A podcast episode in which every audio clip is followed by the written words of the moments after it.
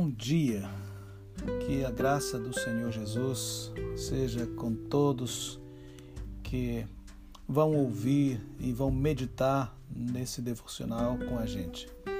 O texto do nosso devocional hoje está no livro de Ruth, no capítulo 1, no versículo 1 ao 14. Ainda que a gente vai ler só do versículo 1 ao 6 e depois você completa a leitura desse texto em sua casa.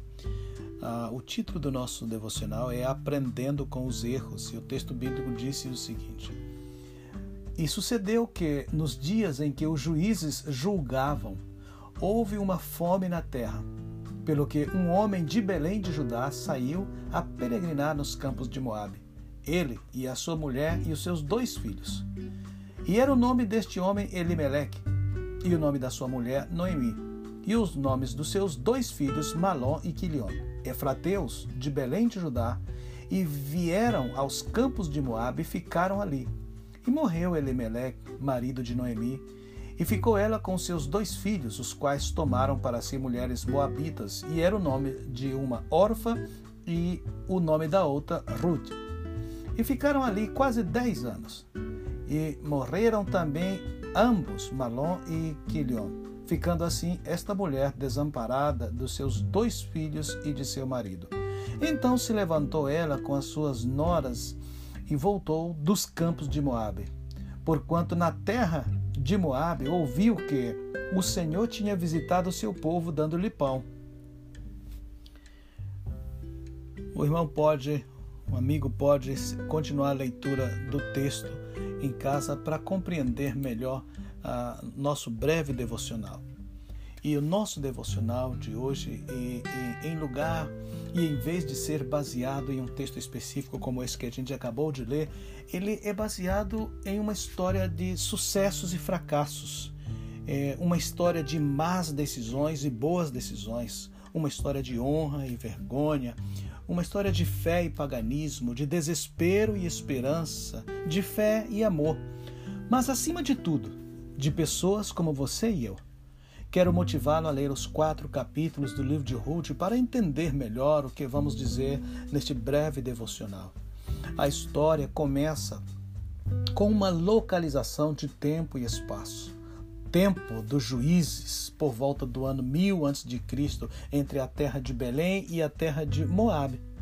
E logo se concentra em quatro personagens que serão lembrados até o último capítulo de Ruth vemos uma família que decidiu sair de Belém, que significa casa do pão, para ir à terra de Moabe. O versículo 1 e 6 do primeiro capítulo afirma que havia fome em Belém, o que gerou a decisão de Emelec, que significa Deus é meu rei. Com sua esposa Noemi, que significa agradável ou aquela que dá alegria.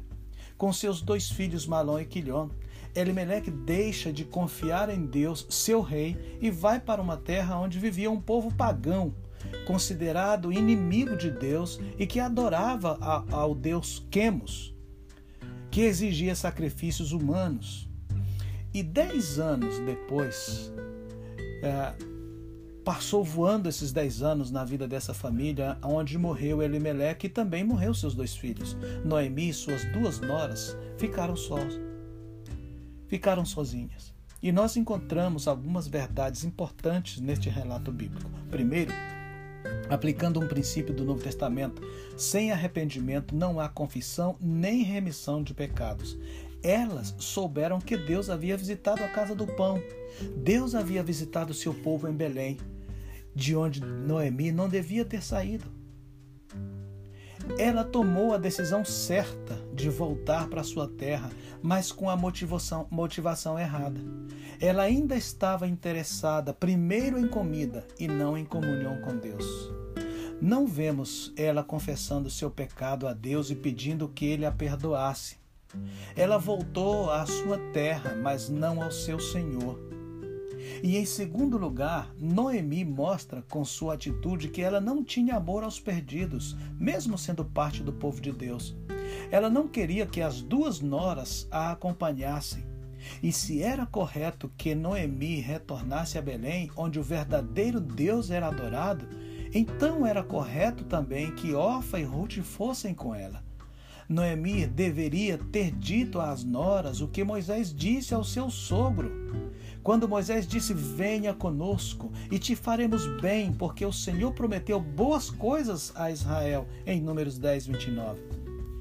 Em vez disso, Noemi tentou influenciar as suas duas noras a voltar para suas famílias e seus falsos deuses. Por quê? Uma, israelita temente a Deus, filha de Abraão, incentivaria duas mulheres pagãs a adorar deuses falsos.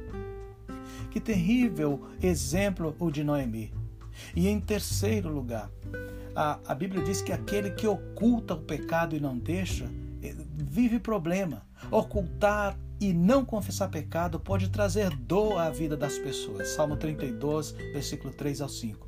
É tanto que Noemi decidiu mudar seu nome de agradável ou aquela que dá alegria para aquela que tem uma vida amarga. Isso foi tão notável que quando as pessoas de Belém a viram regressando, quase não puderam acreditar que era ela mesma. Para Noemi, levar Orfa e Ruth a Belém era uma prova irrefutável de que ela e o marido haviam permitido que os dois filhos se casassem com mulheres que não pertenciam à nação da aliança.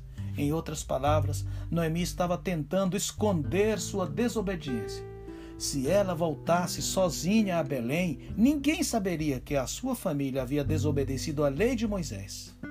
Quem esconde suas transgressões nunca prospera, disse na Bíblia.